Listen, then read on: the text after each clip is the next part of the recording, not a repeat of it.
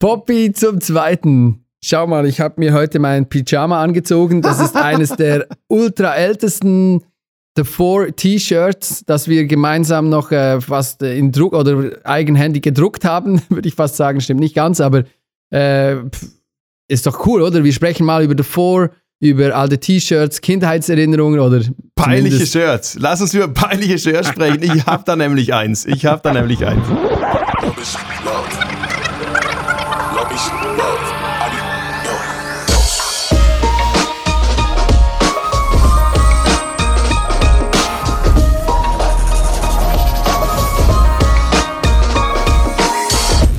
Also herzlich willkommen, Andreas Poppy Boppard.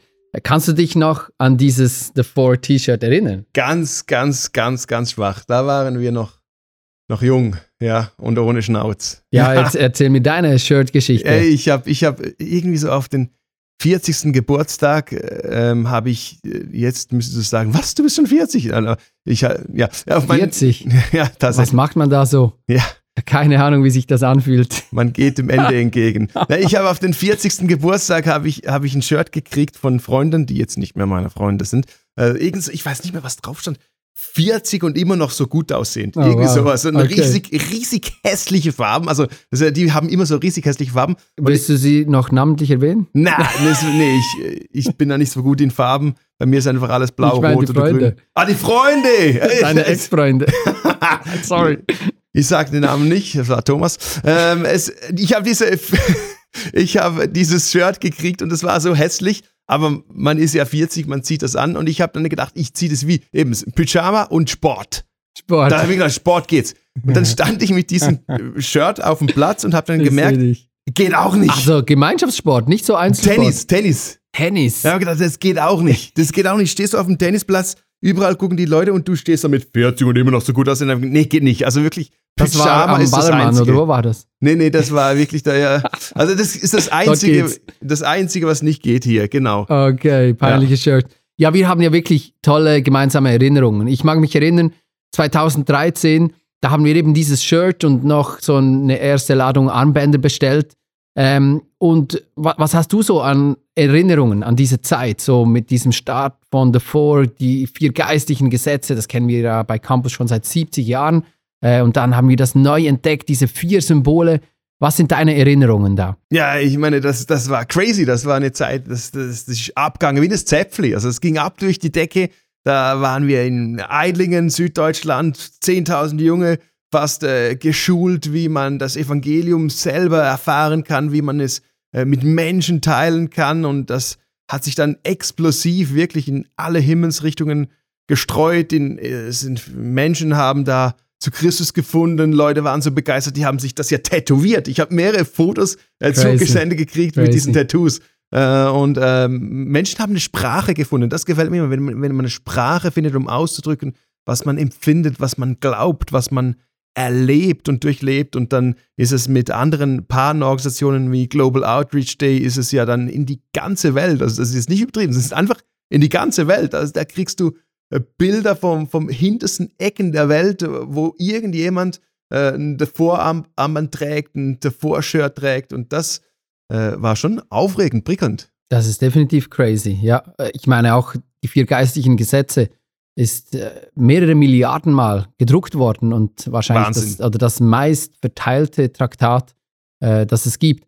Äh, wir haben auch noch so diese, diese gemeinsame Geschichte mit Jugendevangelisation ja. oder allgemeine Evangelisation. Und ich mag mich da erinnern, dass wir mal zusammengesessen sind und dann kommt plötzlich diese Bobby und sagt, ich will keine Aufrufe mehr machen. Also natürlich nicht mehr gar keine, aber einfach ähm, ich will sie anders machen. Ich will ich sie anders machen. Ja. Genau, genau. Äh, ich mag mich noch an diese äh, Diskussion erinnern. Ihr habt es mir fast verboten. Äh, also die genau, Geister, jetzt, jetzt die, Geister die ich rief, werde ich nicht mehr los. Ja, das ist wirklich, also das, das war eine Geschichte. Äh, brauchte dann auch ein bisschen Zeit, bis wir uns gegenseitig verstanden haben. Äh, erzähl doch mal, weil ich denke, das hat ganz viel mit diesem Weg, den du auch beschreiben willst, äh, zu tun. Genau. Genau, das war für mich eine ganz wichtige Phase. Ich habe ich habe da einfach mitgemacht ähm, und das war absolut richtig. Ich, ich, muss mich wirklich jetzt ganz, ganz klar ausdrücken, das war absolut richtig und das ist für mich auch heute noch richtig. Das ist nicht etwas Falsches, dass ich aufhören musste oder dass ich heute nie mehr tun würde. Aber ich war da am Punkt, ich habe ich habe die Aufrufe nicht für falsch gehalten, aber mir war dieser Aufruf einfach zu einseitig. Wir haben das ganz klassisch gemacht, wie man es kennt, mit äh, nach vorne kommen zum Kreuz, man bekennt die Schuld und nimmt Christus ins Leben auf. Und in Gesprächen wurde mir bewusst, dass ich Freunde habe, Menschen, die mir nah sind, äh, mit denen habe ich dann darüber ge gesprochen, die haben auch Gott ins Leben aufgenommen, aber die, die haben das nicht über Sünde und Vergebung und dieses vom Kreuz stehen gemacht. Die, die wollten Gott begegnen, aber die fühlten sich dann bei so einem Aufruf aus, ausgeschlossen. Also die, die, die fühlten sich null schuldig. Und deshalb habe ich damals gesagt, ich möchte, ich mache den Aufruf ja weiter. Das war unsere, unsere Lösung war, ich mache einen Aufruf zum Kreuz für Sündenbekennung, damit wir noch richtig korrekt sind. Und so der erste, der richtige, oder? Ja, damit nicht irgendwo noch ein Hahn kräht oder so, genau, der richtige. Und dann mache ich aber einen Aufruf, wo ich Menschen dazu rufe, dass sie gemeinsam hier, dass wir gemeinsam beten können, dass Gott in ihr Leben hineinbricht, dass sie Gott begegnen können, dass sie Gott erfahren dürfen, dass sie einen Schritt auf ihn zumachen können, wie immer das auch geschieht. Und mein Ziel ist es geworden, jetzt auch mit Campus als, als Evangeliumsbewegung, dass wir, dass wir Begegnungsräume mit Gott schaffen, dass wir eben nicht einfach nur einseitig irgendwo ähm, zu irgendwas aufrufen, sondern dass wir Begegnungsräume, wir sagen dem auch Resonanzräume schaffen, äh, dass, äh, dass man Gott erleben kann. Das kann mhm. emotional sein, das kann intellektuell sein, aber eben nicht mehr nur Schuldvergebung, ähm, das hat immer noch eine Berechtigung, aber ist nicht das alleinselig Machende. Mhm. Also, mir, mir, gefällt ja eben mittlerweile auch so dieser Ansatz, du sagst, so einen Raum zu schaffen, dass eben Leute dort hineinkommen oder in eine Atmosphäre eingeladen werden oder äh, ja, und, und dann ist es eigentlich gar nicht so an uns, die wir den Fahrplan vorgeben, du musst jetzt das beten, du musst jetzt diesen Schritt machen und so weiter, sondern wir überlassen mehr Raum dem Heiligen Geist, ja. der dann eben im, in einer in dieser Person das bewirkt, in einer anderen Person Freude bewirkt, in einer dritten Person einfach, äh, keine Ahnung, eine, eine wichtige Erinnerung äh, wieder hervorruft.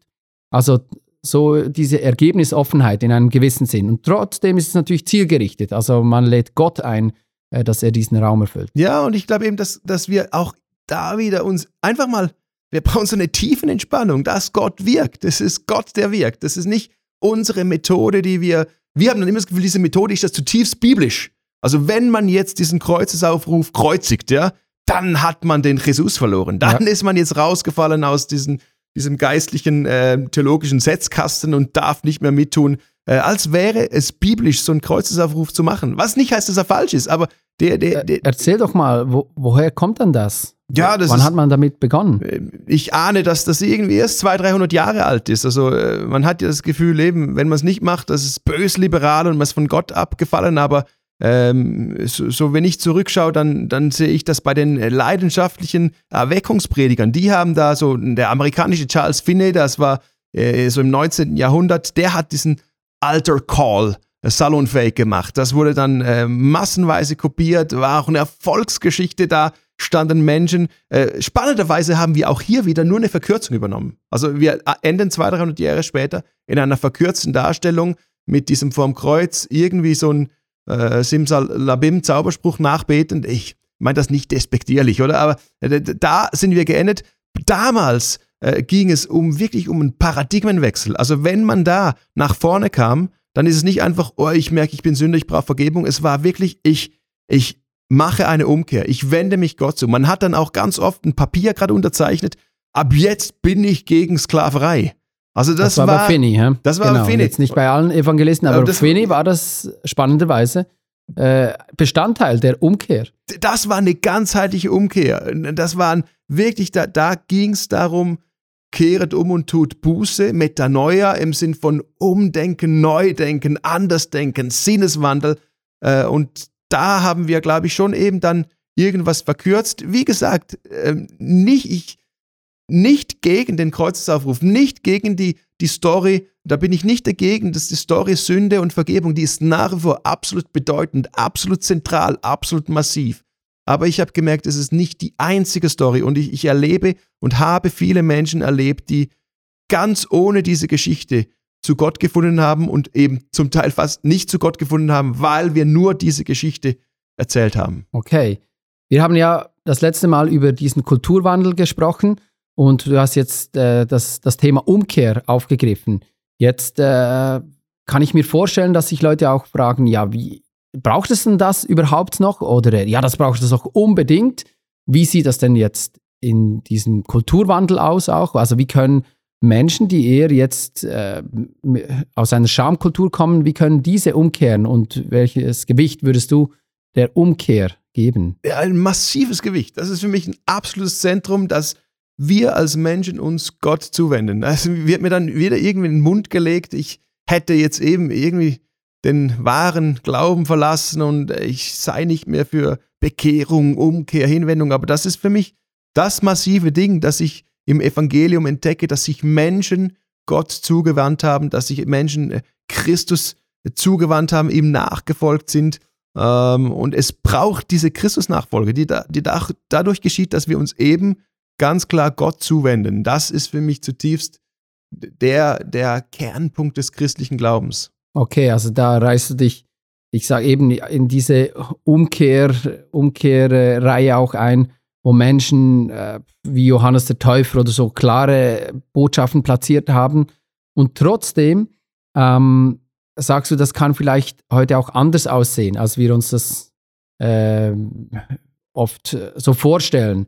Also Umkehr eben nicht mit einem vorgeschriebenen Gebet oder mit einer Sündenliste und so weiter äh, in erster Linie zu tun hat. Ähm, wie dann? Ja, ich, ich, ich, ich kann es ja mal vorsichtig formulieren. Ich bin ja nicht einer, der rebellisch ist und Menschen brüskieren will. Mein Herz ist ja unglaublich harmonisch. Ich will immer Menschen gewinnen äh, für, für ein Miteinander. Und, und ich kann es vorsichtig formulieren, dass ich glaube, dass wir ähm, neu denken dürfen, wie Umkehr funktioniert. Dass wir da auch irgendwie festgefahrene Verkürzungen im Kopf haben. Weil Umkehr grundsätzlich absolut zentral. Christus hat immer zur Nachfolge gerufen. Äh, das heißt, äh, hat geheißen, Apostelgeschichte 3,19, also kehrt um und tut Buße. Und das ist vielleicht etwas, das hat uns manchmal auch verwirrt. Äh, könnte es sein, kann ich mal vorsichtig formulieren, dass Umkehren und Buße tun zwei Dinge sind.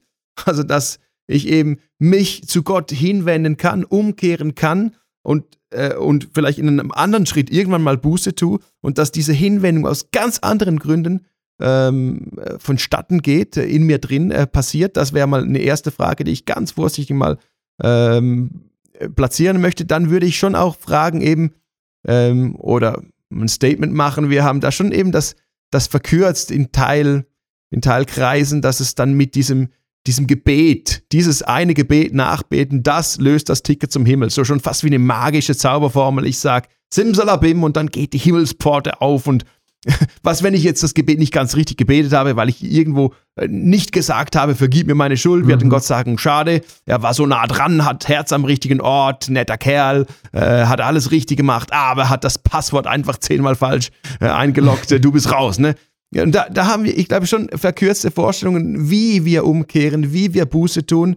Und spannend ist eben, wenn wir, wenn wir auf, auf das Grundwort zurückgehen, Buße tun, ist dann eben nicht hinsitzen und Katalog von moralischen Sünden runterlesen, für die man Vergebung will. Buße tun heißt Metanoia. Also Buße tun ist per se ein Umdenken. Buße heißt, ich mache einen Paradigmen, Paradigmenwechsel, ich, ich sinne um, ist, ist eine Verwandlung, die ich zulasse. Und Sünde ist letztendlich dann eben nicht primär nur, da werden wir auch noch drauf kommen bei, bei, bei Shalom, ist nicht einfach nur dieses innere, sündige Verhalten, moralische, sondern diese grundsätzliche Zielverfehlung, ich bin nicht mehr in Beziehung mit Gott und äh, Gott bietet mir an, wieder in dieser Beziehung zu sein, wieder in dieser Gemeinschaft mit Gott zu, zu sein. Also deshalb ist kehret um, heißt wirklich Paradigmenwechsel, umkehren, zurückkehren, auch für mich ganz schön ähm, heimkehren, mhm, zu Gott mhm. nach Hause kehren. Und so verstehe ich eben diese Umkehr, die wir vielleicht neu füllen dürfen und neu füllen müssen, äh, wie wir Gott entgegenlaufen, aus welchen Gründen auch immer. Mhm. Für mich kommt da äh, auch stark entgegen so dieser Wunsch nach Sicherheit. Also ich will eben das richtige Passwort eingeben, ich will äh, sicher alle Sünden bekannt haben äh, und, und, und dann eben dieser Wunsch nach Sicherheit, jetzt, jetzt habe ich das Ticket. Äh, kann ich in dem Sinn auch äh, nachvollziehen, aber das klingt eben auch, eben auch, bringt dieses Thema Verkürzungen und Verengungen mhm. eben auch mit sich. Gibt es da noch mehr? wo du siehst, das, das, da laufen wir in Gefahr, einfach Dinge einfach machen zu wollen, die vielleicht bei Gott äh, schöner, farbiger sind. Vielfältiger, genau. Das ist, das ist genau der Punkt. Ich, ich glaube auch, dass da die Verkürzung oft geschieht, wo wir unser, unsere Überzeugung gegen andere Überzeugungen verteidigen wollen oder verteidigen meinen zu müssen. Also das ist, ich habe hier einen Spitzer mitgebracht, das Spitzmaschine. Jetzt hast du mal was mitgebracht. Ja, guckst wow. du, ja, guckst du. Super. Das ist so eine Spitzmaschine, die habe ich äh, in meiner Kindheit schon gehabt, berüchtigt in der Mathestunde. Äh, da, da, steckt man dann hier den äh, Bleistift rein und dann spitzt man durch. Und diese Maschine hat so viel Power, ich kann da einfach drehen, drehen. Und das habe ich dann oft mal gemacht, weil ich es cool fand, ne? Und letztendlich ist das Ding wirklich super scharf, super zugespitzt. Aber ich habe dann so einen, so einen halben Zentimeter Ministummel noch und einen Zentimeter Ministummel und man kann nicht mehr schreiben. Und ich habe das Gefühl, wir haben, um das Evangelium zuzuspitzen, zu bewahren, äh, um jeden Fall unsere, unsere Wahrnehmung vom wahren Evangelium, dass es wirklich spitzig ist, wir haben das so fest zugespitzt und einfach gegen alle Einflüsse von außen äh, abgewehrt, dass wir mit so einem ganzen kleinen Ministummel geendet sind vom Evangelium und es schreibt nicht mehr richtig, schreibt nicht mehr in die Leben von Menschen rein und wir können damit nicht mehr schreiben. Und das sind so Verengungen, die passiert sind. Buße, Umkehr ist das eine, auch das Missionsverständnis, wo man sagt, das ist das große Ding. Also es geht nur Missionsbefehl. um der Missionsbefehl, ja. genau. Ähm, wo ich sagen würde, ja, aber was wäre dann mit dem äh, Gebot der Liebe? Eben, das wäre auch noch, müsste man dazu nehmen. Wäre auch wichtig, stimmt. Oder, oder zum Beispiel die ganze die ganze Schöpfungsauftrag, eben die, die Welt schreit nach Nachhaltigkeit, nach Bewahrung. Äh, die Christen spielen da nicht mit, sagen, sollen doch die Grünen das Zeugs lösen und sagen, nein, das ist zutiefst unser Hashtag. Also das hat Gott uns als ersten Auftrag anvertraut. Mhm. Und da haben wir mhm. auch Verkürzungen drin, weil sie sagen, geht uns nichts an. Ähm, oder dass wir äh, das ganze Sündenverständnis äh, so stark auf moralisches Vergehen zurückgekürzt haben und nicht verstehen, grundsätzlich geht es um diesen großen Shalom, der unglaublich allumfassend ist. Da wirst du uns ja auch noch mit hineinnehmen. Äh, oder äh, Himmelreichverständnis. Das Himmelreich, das, wir haben das, das oft weltflüchtend auf, auf eine reine Ewigkeit runter verkürzt. Es geht nur, irgendwann mal im Himmel zu landen, vergessen, dass Gott auch äh, mit Christus Himmel in dieses Leben, in diese Welt, auf diesen Planeten hinein, in diesen Planeten, in dieses in diese Erdenzeit hineingetragen hat. Oder? Darum kann er ja sagen, eben, es ist jetzt angebrochen. Genau, nicht, es ist eben bricht schon dann später ja. irgendwann mal an. Ja, genau. Ja. Und zum Beispiel das Narrativ vom Evangelium haben wir schon angesprochen. Aber auch eine Verkürzung ist, dass wir uns in Teilkreisen unglaublich stark auf dieses, diesen Kreuzestod, auf das Sterben von Jesus ähm, hinbewegt haben. Und das wieder, das ist nicht falsch. Aber es, es zieht uns selber Scheuklappen an wo wir nicht sehen, dass das Evangelium schon im Leben von Jesus drin ist. Oder äh, die ganze Heilsfrage, das, was Jesus am Kreuz getan hat, haben wir auf eine rein personale Sache verkürzt und haben vergessen manchmal, dass das Heil auch für die ganze Schöpfung kommt, das Heil für, äh, für, äh, für die ganze soziale Struktur kommt. Das, das, das, das ist viel mehr drin und da ist ganz viel verkürzt worden. Okay, aber ich höre trotzdem immer mal wieder auch im höchsten Gebot der Liebe, da ist ja alles enthalten. Oder das, ist, das sagt selbst Jesus selber. Äh, das ist das Wichtigste. Kann man sich nicht darauf beschränken. Ja, ja, ja und nein. Ja und nein. Wie so oft ja und nein. Ich meine, wenn wir nicht mehr wissen, was dieses alles ist, was da drin enthalten ist, dann nützt uns auch eine Zusammenfassung nicht. Dann können wir die feiern, wie wir wollen, aber es wird zu einer Verkürzung. Es ist wichtig zu realisieren, dass wir ganz verschiedene Aufträge in der Bibel haben. Den ganzen zum Beispiel gigantisch ist der ganze Versöhnungsauftrag im zweiten Korinther. Das ist Wahnsinn. Und wenn wir vergessen, dass der auch im Lieben drin enthalten ist oder äh, ganz viele andere Sachen, dann wird es eben zu einer Verkürzung, die in eine Einseitigkeit hineinführt, die in eine Disbalance hineinführt, die in einen, in einen einfach in einen einseitigen, oft leblosen, ähm, vielleicht toten religiösen Glauben ähm, hineinführt oder zumindest die Gefährdung hat, dass wir da enden, dass wir irgendwo seitlich vom Pferd runterhängen und dass wir dann ständig mit dem Kopf am Boden aufschlagen beim Reiten. Hinten eine fette Blutspur. Ich habe das Bild. Ich habe das Bild. es. Danke. Lass uns über das Thema Evangelisation ähm, sprechen nochmal. Evangelisierst du noch, Bobby? Und wenn nein, wie? doch, doch. Das, das wäre eben wieder. Jetzt evangelisiert er nicht mehr. Nein, definitiv habe hab ich ein gespaltenes Verhältnis zum Wort. Also im Sinne von. Zum Wort Evangelisation. Genau, ne? im, ja. im, Sinne von Evangelium in die Welt hineintragen, in Wort und Tat. Ja, ja, ja, ja, ja, um alles in der Welt. Aber so wie es Menschen verstehen als eine, äh, eine überlegene Christenheit, die den anderen blinden, dummen noch sagt, was sie glauben müssen von oben herab. Nein, das kann ich nicht, das will ich nicht. Oder evangelisieren im Sinn von Missionieren ist ja auch unglaublich negativ konnotiert, wo wir mit Keulen und Kreuzzüge veranstalten und alles runterprügeln, das nicht, ähm, nicht irgendwie mit uns glauben will. Also, und das Wort evangelisieren führt uns oft schon auf eine falsche Fährte, weil wir da uns in unserem Kopf Bilder verankert haben, was ist jetzt ein Evangelist? Das ist zum Beispiel immer der, der im, im Flugzeug aufsteht und wenn du es nicht machst, dann bist du einfach nur menschenfürchtig. Oder das ist so.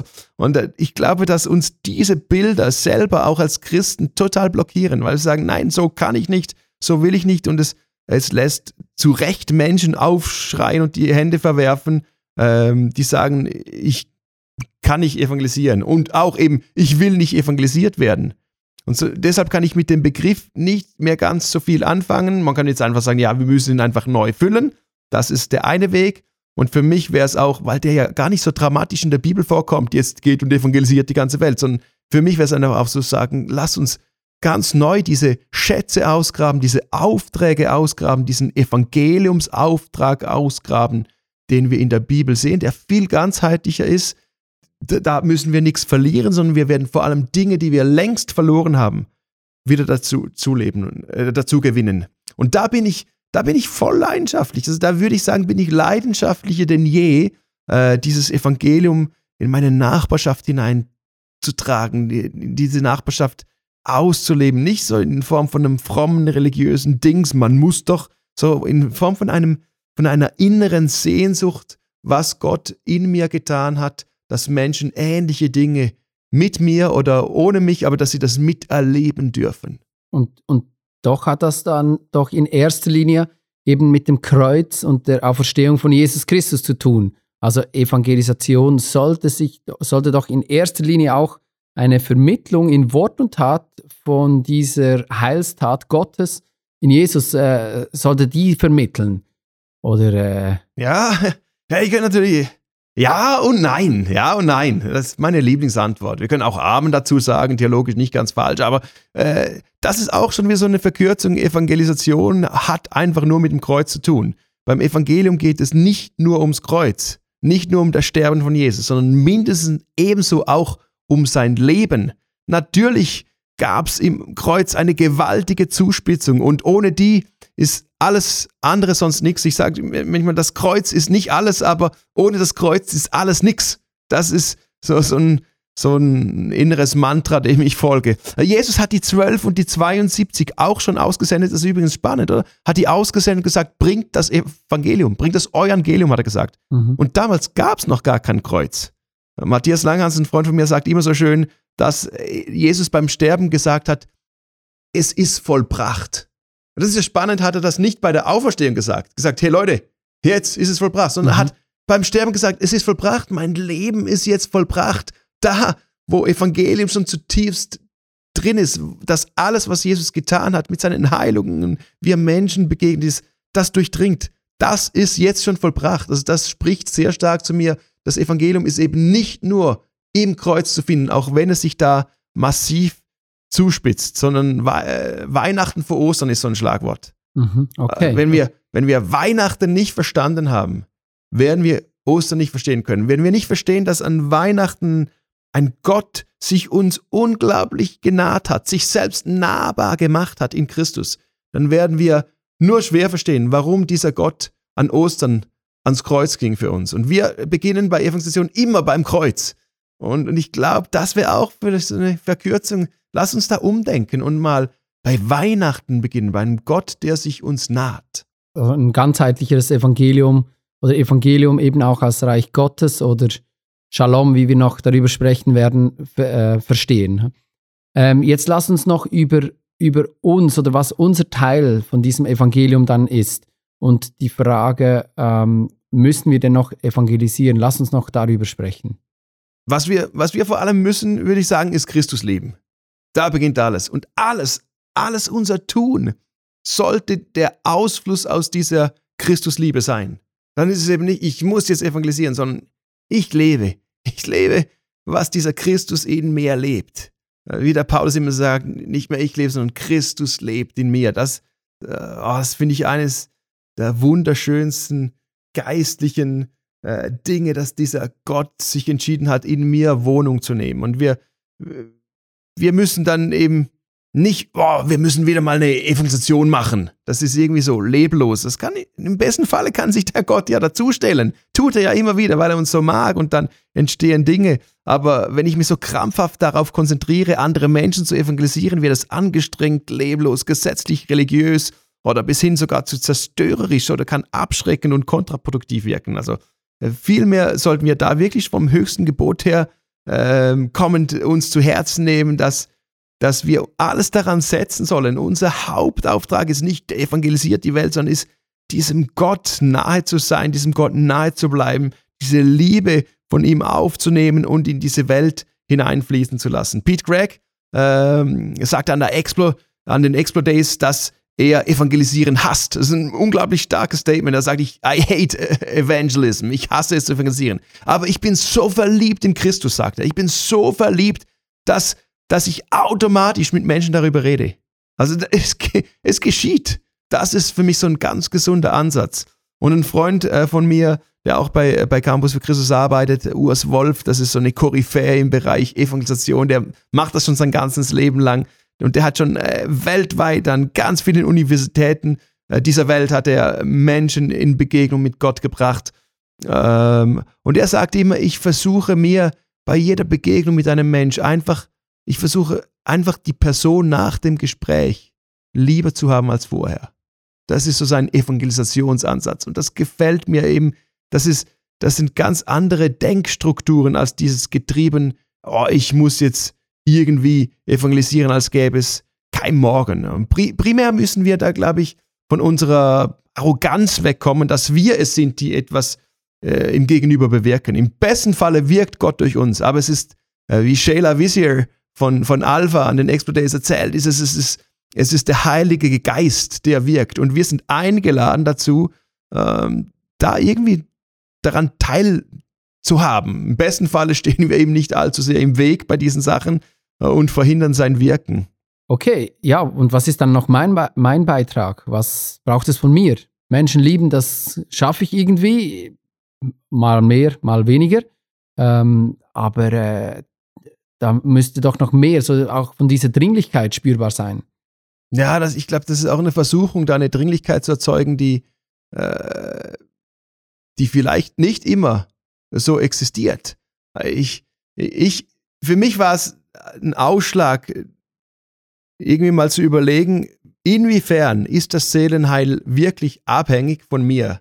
Also ist es wirklich so, ich möchte einfach mal diese Fragen darauf stellen, ist es wirklich so, dass mein Nachbar in Ewigkeit irgendwie gerettet wird, weil ich mit ihm spreche? Und wenn ich heute einfach keinen Bock habe auf dieses Gespräch und sage, heute ist mal ein Abend Netflix mit Wein und morgen stirbt er, dann sagt Gott, das arme Schwein, das hat jetzt einfach Pech gehabt. Also ist da eine Korrelation von meinem Netflix-Konsum, ist eine direkte Korrelation mit dem ähm, Seelenheil meines Nachbarns. Und da würde ich sagen, um Himmels Willen nein. Also das wäre ein ganz, ganz kleiner, kleiner Gott, der äh, die Rettung der Menschen, die das Seele, die, dieses, dieses ewige Leben in eine Abhängigkeit von meinem Tun oder Nicht-Tun stellt. Aber es ist natürlich die gute, große Frage, die bleibt, was ist denn mein Anteil? Wo, wo will Gott mich mit hineinnehmen? Wo lädt er mich ein, Teil seiner ganzen Wirkungskraft zu sein? Genau, und da, da würde ich schon auch unterscheiden zwischen dem Können von Gott und seinem Willen. Also ich denke, da werden wir dir wahrscheinlich wenige widersprechen, dass Gott Menschen retten kann, äh, selbst wenn sie mit keinem Christen in Verbindung kommen äh, und alle Christen aufhören würden, äh, zu, das Evangelium weiterzugeben und lieber Netflix konsumieren. Äh, aber die Frage ist doch, will er das? Oder mir kommt eben so diese Geschichte äh, in den Sinn von Petrus und Cornelius. Oder äh, Petrus, äh, nein, der Cornelius, der hat so eine Engelserscheinung und ich denke mir dann, ja, Engel, wow, crazy, hatte ich nie. ähm, erzähl ihm doch jetzt wieder, was Sache ist mit Jesus Christus, erzähl ihm doch die gute Botschaft. Der Engel sagt ihm aber, nein, lass äh, Petrus kommen, der, der erzählt dir dann, wie du gerettet werden kannst. Petrus kommt, erklärt das und so und ich denke mir, hätte sich Gott auch einfacher machen können. Also irgendwie aber hat sich Gott dort und ich würde sagen auch heute immer wieder ent dazu entschieden, Menschen entscheidend einzubauen. Und ähm, er könnte auch anders, aber er will es nicht anders. Ja, ganz bei dir, also ganz bei dir. Dass er, dass er uns in sein Heilswirken einbaut, ist wunderbar. Dass er aber nicht rettet, weil ich heute jetzt, äh, also einfach keinen Bock habe, da habe ich einen Denkknoten. Das würde meinen gewaltigen Gott, an den ich glaube, irgendwie auf so ein Gartenzwerggröße schrumpfen lassen. Äh, und, und da, du, vielleicht ist es auch mein Problem. Ich fände dann einfach, Gott, da bist du jetzt saumäßig unfair. Ja? Dann kommt aber die Frage schon auch, ja, ist da nicht die Motivation futsch? Äh, dann hören doch Menschen auf, den Glauben weiterzugeben, wenn sie denken, ja, mein Beitrag ist vielleicht gar nicht so wichtig und äh, ich kann jetzt einfach sonst was machen. Ja, ja das finde ich natürlich ein, sauschräges Argument. Also die Motivation ist futsch, ähm, weil ich jetzt die Wahrheit sage. wenn es ja wahr wäre, ähm, und wir verschweigen den Menschen die Wahrheit, einfach damit die Motivation nicht futsch geht. Es ist wie, ich habe 50 Mio Millionen gewonnen mit dem Lottoschein und ich verschweige meiner Frau Tamara, dass ich die gewonnen habe, weil ich nicht will, dass sie jetzt nicht mehr Volkmärklein sa sammelt. Ähm, die Motivation ist weg. nee, ich, wir müssen doch Wahrheiten aussprechen. Ich sag, äh, was Fakt ist. Und ein Fakt zum Beispiel ist, dass die Motivation ja schon lange futsch ist. Also eine Masse an Gläubigen hat bereits schon lange aufgehört zu evangelisieren, weil sie zutiefst innen drin spürt, dass da etwas nicht mehr aufgeht, nicht mehr stimmig ist. Äh, einfach durch Verschweigen der Wahrheit, dass ihr Evangelium eigentlich noch viel schöner und größer wäre und noch durch penetranteres Zurufen, ihr müsst jetzt evangelisieren, werden sie nicht beginnen, äh, was sie jetzt zwei, drei Jahrzehnte lang nicht mehr gemacht haben, sondern ich glaube eben, dass wir jetzt wieder malen müssen, wie wunderbar dieser Auftrag ist. Äh, und da, da werden wir dann eben Motivation finden, wenn wir sehen, der Auftrag ist viel schöner, viel größer, es geht beim Evangelium um noch viel mehr. Das wird Menschen überhaupt wieder erst, äh, erst anziehen und das wird Menschen, die daran glauben, sagen, jetzt finde ich eine neue Sprache, ich finde neue Bilder, ich finde eine neue Motivation, das über den Gartenzaun hinauszutragen.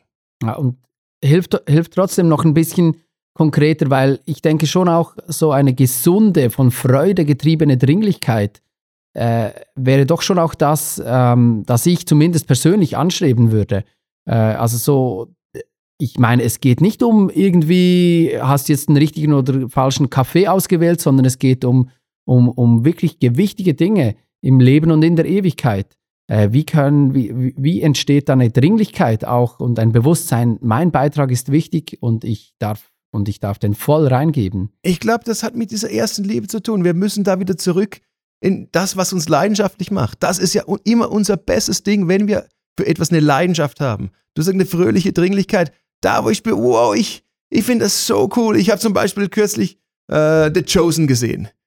Das hat mich oh, so hineingenommen, dass jetzt alle, du alle hier, Absolut, die in diesem Raum ja. jetzt hier drin sitzen beim Podcast, die haben schon 50 Mal von mir gehört, das musst du schauen. Da habe ich doch eine Passion. Da ist nicht, oh, ich muss es euch jetzt sagen, sondern da ist so eine Passion bei mir passiert selber. Da, da ist eine Fröhlichkeit drin, da ist eine Leichtigkeit drin. Aber da habe ich das Gute eben entdeckt. Und wir als Christen müssen ganz neu im Evangelium das Gute wiederfinden. Es kann doch nicht sein, dass das Gute ist, du bist verloren und gehst in alle Ewigkeit ähm, eben äh, irgendwo hin, wo es ganz, ganz schlimm ist. Das ist gar nicht die Frage, ob das wahr ist oder nicht sondern das ist doch nicht das Gute. Also das Gute ist doch, dass dann Gott ist, der mit dir sein möchte, der dein Leben transformiert, dass da Versöhnung möglich ist in deinen Beziehungen, in allem drin. Und wenn wir das wieder entdecken, dann, glaube ich, kommt automatisch wieder diese Passion, diese Dringlichkeit, das, was wir entdeckt haben, über die Dächer zu rufen. Sehr schön, sehr schön. Äh, wie, wo, wo sind du sonst noch jetzt äh, mal mit unseren Nachbarn gedacht? Wo siehst du Anknüpfungspunkte? Also wenn ich mir vorstelle, ähm, eben, du hast jetzt gesagt, nicht dieser negative Antrieb, wir werden später auch noch mehr über dieses Gute beim Evangelium sprechen. Äh, wo siehst du sonst noch Anknüpfungspunkte? Wie kann das konkret werden? Und wie kann das eben nicht nur durch Worte, auch durch Taten äh, das Evangelium weitergegeben werden? Ich glaube, das Evangelium hat so eine wunderbare Farbpalette, dass wir einfach äh, diese ganzen Farben da in die Leben unserer Freunde hineinzaubern sollen. Mit Wort und Tat. Und das gibt Anknüpfungspunkte. Da, wo Menschen sagen, wow, ich habe dieses Rot gesehen, macht mich sehnsüchtig. Ich habe dein Blau gesehen, macht mich sehnsüchtig. Ich habe dein Grün und Gelb gesehen, macht mich sehnsüchtig. Und da sind wir bei Sehnsüchten. Ich glaube, dass der Mensch grundsätzlich Sehnsüchte hat. Äh, und, und das ist nicht wieder die neue Evangelisationsstrategie, sondern dass wir einfach, dass wir einen Gott haben, der auf diese Sehnsüchte reagieren will. Äh, und da, glaube ich, da gibt es ganz viele Anknüpfungspunkte. Das werden wir noch weiter besprechen. Das werden wir definitiv noch weiter besprechen. Ja. Das Evangelium sollte also eine gute Botschaft sein, eben für mein Gegenüber auch. Ähm, und trotzdem, warum verursacht aber gerade die Weitergabe der guten Botschaft, die Evangelisation, bei vielen Christen mehr Druck und Schuldgefühle als Freude? Ja, ich glaube, weil wir, weil wir vielleicht selber das Evangelium ein Stück weit aus den Augen verloren haben, weil wir, weil wir da nicht, nicht zum ganzen Evangelium durchgebrochen sind und weil wir auch ein komisches Gottesbild haben. Das ist ja eigentlich der Ursprung von ganz vielen Problemen. Also der eine, wenn man zum Sündenfall zurückgeht, oder der, der, der Ursprung war ein falsches Gottesbild. Hat nicht Gott gesagt. Nein, hat er nicht, aber äh, so hat er es nicht gesagt. Aber man hat dann im Kopf, Gott hat doch gesagt, Gott ist doch. Und das, äh, diese verbogenen und verzogenen Gottesbilder, mit denen wir leben, die wir anderen aufdrücken, äh, denen wir selber nachleben, die führen ganz oft dann eben dazu, dass, dass das Evangelium nicht mehr greift oder dass es kein gutes Evangelium mehr ist. Genau, du, du richtest dich ja eben gegen dieses Schwarz-Weiß-Denken. Du hast auch in deinem äh, Video zu den Explodays den Farbfächer da prominent gezeigt von deiner Tochter. Wunderschön ist der. Jetzt ja, ja. mal live. Sieht wirklich gut aus. Ähm, und dass wir den öffnen sollten und Menschen dürfen Befreiung von Angst und Scham erleben. Ähm, und ist das Evangelium nicht trotzdem auch immer wieder einfach schwarz-weiß? Ich glaube, es ist ganz, ganz wenig schwarz-weiß. Es ist ähm, vielfarbiger. Äh, wir wollen es oft schwarz-weiß, weil es uns hilft, in unserem kleinen menschlichen Denken irgendeinen Rahmen zu haben.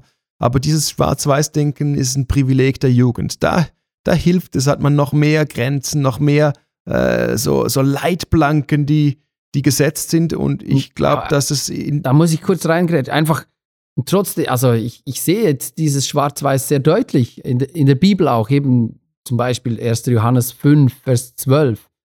Wer den Sohn hat, der hat das Leben. Wer den Sohn Gottes nicht hat, der hat das Leben nicht. Da denke ich so als einfach gestrickter Mensch, ja, ist ziemlich schwarz-weiß. Ja, das, das, das sind vielleicht dann ganz wenige Verse, die in so einer Deutlichkeit daherkommen. Und dann müsste man da aber dann auch darüber, darüber diskutieren, was ist die Definition von Rettung. Geht es wirklich nur darum, in den Himmel zu retten? Oder geht es da eben auch wieder farbige darum, dass er uns in ein Shalom hineinrettet. Ähm, aber da, da bin ich ganz bei dir. Das, das ist für mich absolut unmissverständlich, dass eben genau bei Christus, dass es ihn braucht, dass er zentral ist, dass wir da äh, in einer Deutlichkeit sprechen dürfen, wie wir es an vielen anderen Stellen eben nicht sollten, ähm, weil Gott an vielen Orten eine Mehrdeutigkeit zulässt, aber an einzelnen Punkten ist es wunderbar klar und da dürfen wir uns dann auch an denen entlang hangeln. Super, ich denke, wir, wir müssen da mal wieder zur Landung ansetzen. Spannend ist es immer mit dir. Hm. Äh, zum Glück sind wir auch noch nicht zum Ende, äh, am Ende von dieser Podcast-Serie. Es wird weitergehen. Ja, und ich bin froh, dass du jetzt dann dein Pyjama endlich wieder ausziehst. genau, mit, mit dem Loch da in, in, im Zentrum. Hä? Ja, genau.